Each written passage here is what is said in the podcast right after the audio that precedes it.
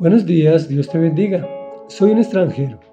Es el título del comentario 3 de 23 que estamos haciendo con respecto al Salmo 119, uno de los salmos más importantes que tiene la Biblia por su forma tan extensa.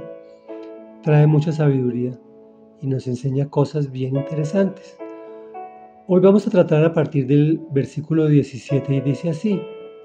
Trata con bondad a este siervo tuyo, así viviré y obedeceré tu palabra.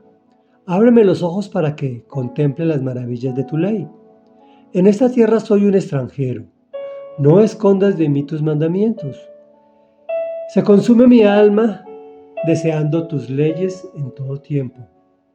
Tú reprendes a esos insolentes malditos que se desvían de tus mandamientos. Aleja de mí la afrenta y el desprecio, pues yo cumplo tus mandatos. Aún los gobernantes se confabulan contra mí, pero este siervo tuyo medita en tus estatutos. Tus mandatos son mi regocijo, son también mis consejeros. Comentario. Te tengo otra terrible verdad. El Salmo dice, trata con bondad a este siervo tuyo, así obedeceré. Ábreme los ojos para maravillarme de tu ley. La experiencia me ha mostrado que son muy, pero muy pocos los que entienden con la bondad. Se puede, obviamente, y eso es para personas muy inteligentes, muy sabias, pero muy pocos son los que entienden con la bondad. La realidad es que aprendemos más con las experiencias desastrosas es decir, con la disciplina que se desprende de nuestra desobediencia. Ahí aprendemos que así no se hacen las cosas, que se hacen buscando de Dios. Somos extranjeros en la tierra, pues si estás escuchando estos audios, estás buscando de Dios. Y si lo haces es porque el Espíritu Santo te está guiando. Luego, no e-, eres extranjero en esta tierra, eres ciudadano del cielo. Por eso Él te guía. No esconde de ti sus mandamientos.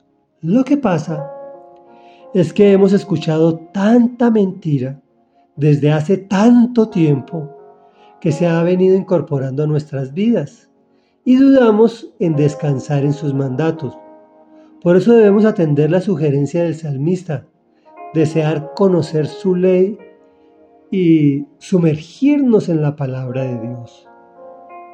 Y nos confirma lo que aseveramos al principio, que reprende a los que se desvían. A los que se desvían de sus mandamientos, por supuesto. Por otro lado, nos muestra lo que está sucediendo como pandemia, es decir, en casi todo el planeta, con muy honrosas excepciones, desde luego. Los gobernantes se confabulan contra Dios. Nuevamente viene la pregunta, ¿Oras por tus gobernantes? Recuerda que toda autoridad proviene de Dios, no que la haya puesto allí, sino que permitió que llegara a puestos de eminencia por una u otra circunstancia, generalmente con engaños, con violencia y demás deslealtades. Pues el Señor nos entregó el libre albedrío y lo respeta. Claro que llegará el día en que cada uno de estos gobernantes tendrá que dar cuentas y allí vendrá el llorar y crujir de dientes, como dice la palabra. Reflexión. ¿Es una realidad en tu vida que sus mandatos son tu regocijo y consejeros? Oremos. Amado Rey Dios Padre de la Gloria, hoy venimos ante tu presencia felices de reconocer que tú nos tratas con bondad y que somos extranjeros en esta tierra. Y como somos extranjeros en esta tierra, te suplicamos en el nombre poderoso de Jesús que envíes tu Santo Espíritu para que nosotros obedezcamos tu palabra. Abra nuestros ojos para que contemplemos las maravillas de tu creación y de tu ley. No escondas de nosotros tus mandamientos, Señor, porque nuestras almas buscan de tus leyes en todo tiempo. Tú reprendes, Señor, a los que se desvían de tus mandamientos y no queremos que eso ocurra en nosotros ni en nuestra descendencia, por supuesto. Aleja de nosotros la afrenta y el desprecio, pues te amamos, Señor, y tratamos y nos esforzamos con todo nuestro corazón de cumplir tus mandatos. Señor, te clamamos y bendecimos a nuestros gobernantes. Te pedimos, Señor, que les dé sabiduría para que no se confabulen contra ti, Señor, sino que por el contrario te reciban en sus corazones y enderezcan sus caminos y sus pasos, que entiendan que están puestos allí para servir al pueblo.